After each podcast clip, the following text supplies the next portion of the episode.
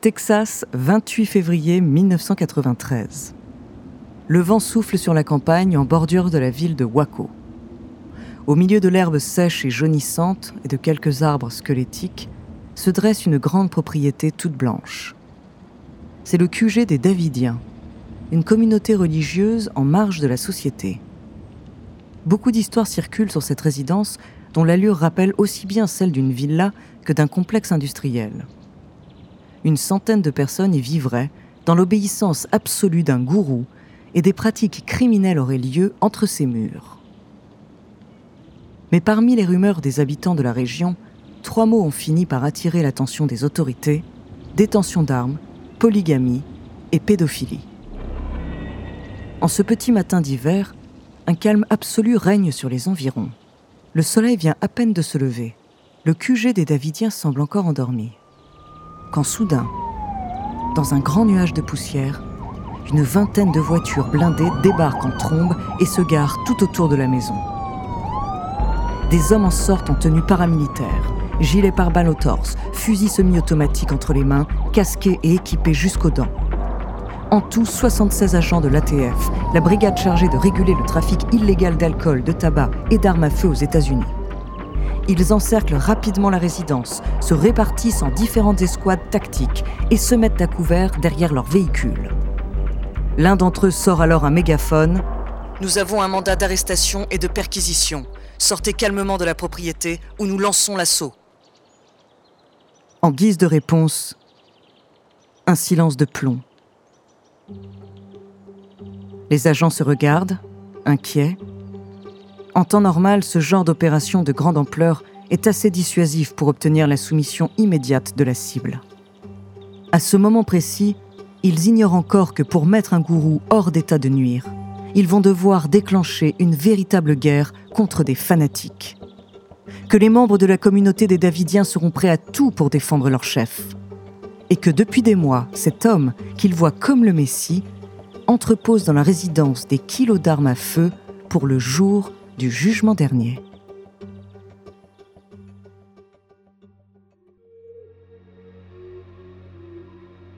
Bonjour, je suis Andrea Brusque, bienvenue dans True Story.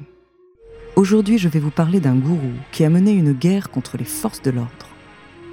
Illuminé aux charges magnétiques, dangereux pédophile aux allures de rockstar, il a entraîné une centaine de personnes dans sa propre version de l'Apocalypse. Son nom David Koresh.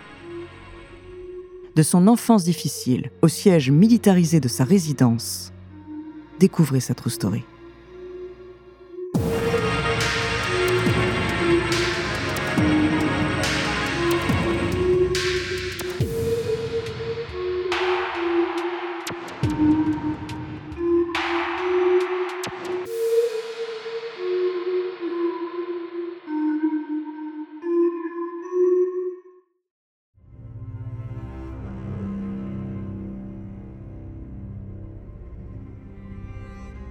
David Koresh naît en réalité sous le nom de Vernon Wayne Howell en 1959.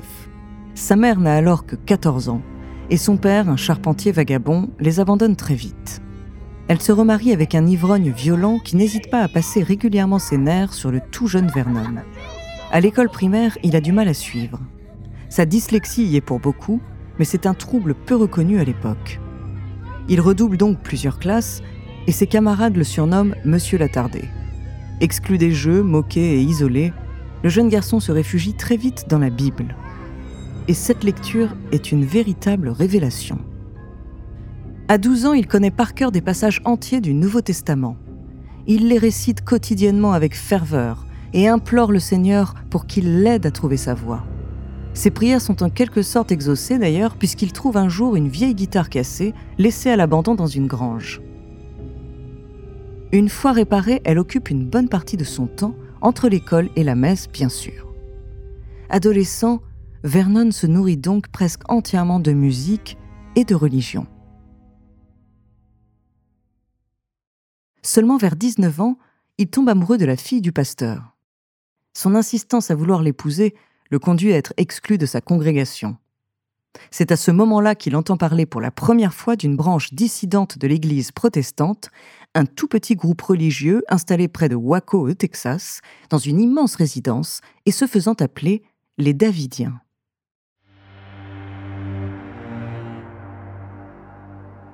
Sans plus attendre, Vernon rejoint la communauté dans l'espoir d'y trouver enfin sa place.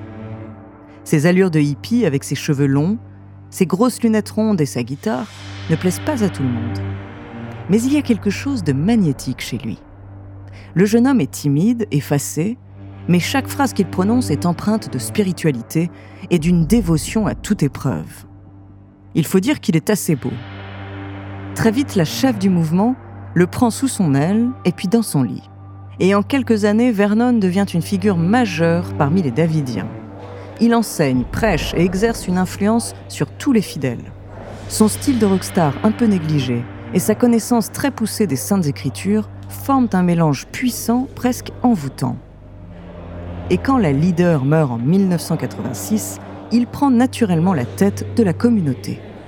C'est à partir de là que les événements vont prendre une tournure beaucoup plus inquiétante et dramatique.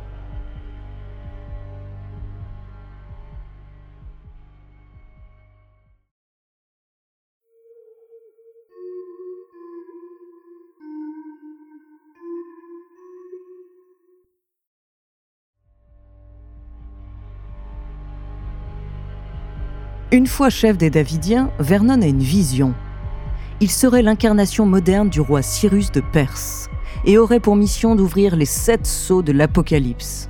Il est convaincu d'être l'élu que le monde attend et la centaine de fidèles de la communauté le suit aveuglément. Il change alors son nom en David Koresh, le roi David étant parfois mentionné dans la Bible comme le Messie et Koresh signifiant Cyrus en hébreu. Désormais, chacun de ces mots est sacré chacune de ces consignes doit être exécutée sur le champ sous peine de punition divine.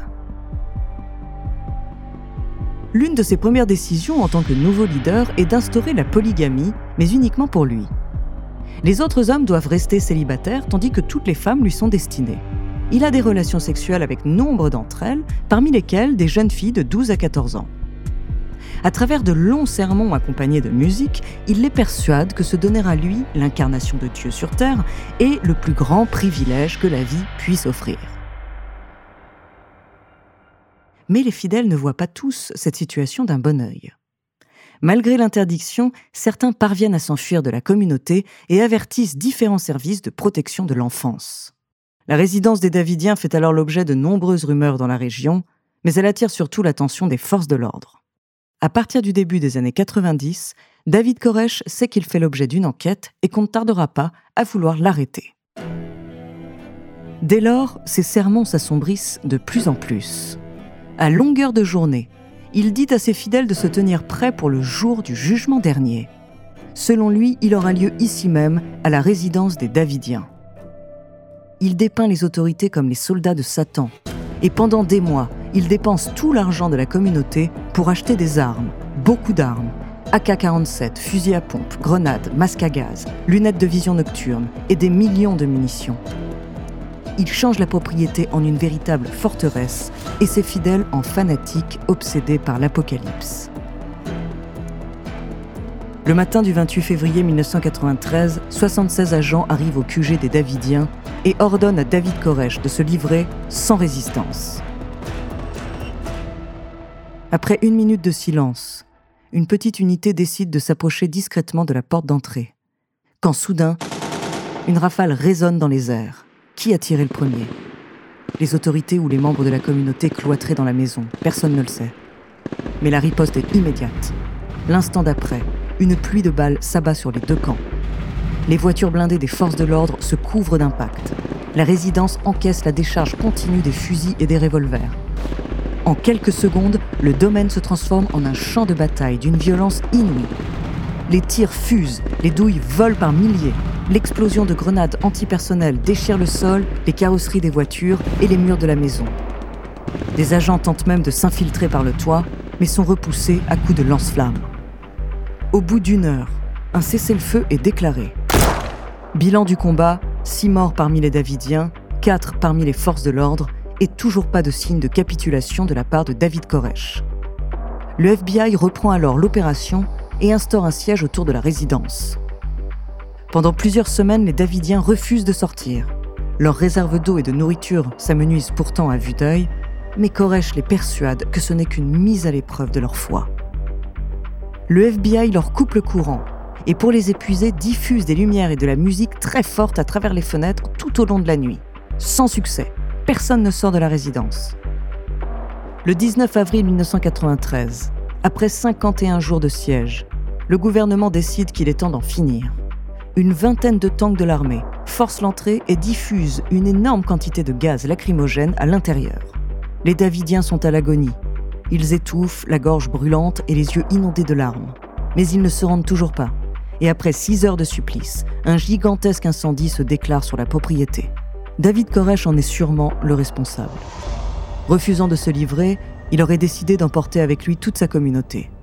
En tout, 82 personnes meurent dans les flammes, parmi lesquelles David Koresh et 23 enfants. Cet événement retransmis en direct à la télévision reste aujourd'hui très controversé aux États-Unis. Il touche de nombreux sujets sensibles de la société américaine, tels que la détention d'armes à feu ou encore la liberté religieuse.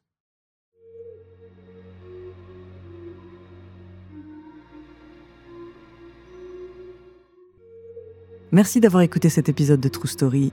Dans le prochain épisode, je vous parlerai de l'une des familles les plus célèbres et influentes du monde. En attendant, si cet épisode vous a plu, n'hésitez pas à laisser des commentaires et des étoiles sur vos applis de podcast préférés.